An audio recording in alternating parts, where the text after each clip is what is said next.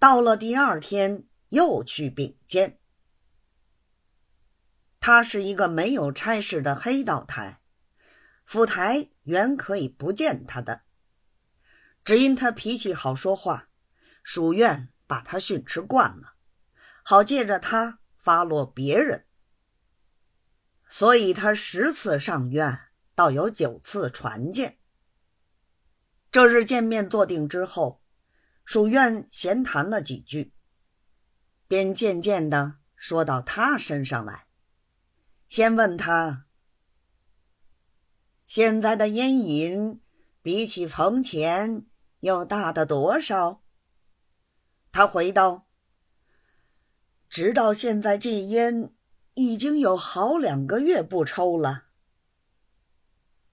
属院鼻子里哼的一声，他又回道。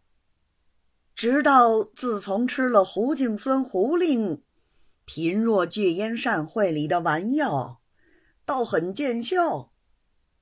书院道：“抽与不抽，我也不来问你。你自己拿把镜子照照你的脸，随便给谁看，说你不吃烟，谁能相信？”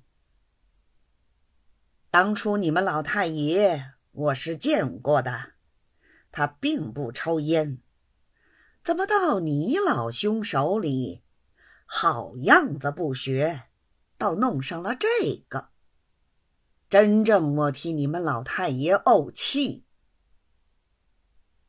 刘大侉子听到这里，一声不响，只顾拿着马蹄袖擦眼泪。淑烟又道。出来做官，说什么显亲扬名，都是假的。只要不替先人丢脸，就算得孝子了。刘大侉子听到这里，一半自己的委屈，一半是娘舅的教训，一不做二不休，索性呜呜咽咽哭讲起来。各位司道大人见了都为诧异，一起替他捏着一把汗。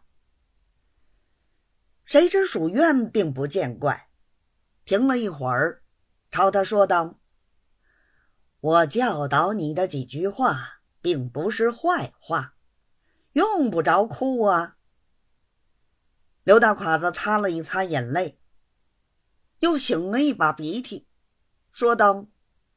知道何尝不知道大人教训的都是好话？直到听了大人的教训，想起从前，直到父亲在日也常是拿这些话教训直道。如今直到父亲病故已经多年，直到听了大人的教训，一来恨自己不长进，二来。感念直到父亲去世的早，听了大人的话，不觉有感于衷。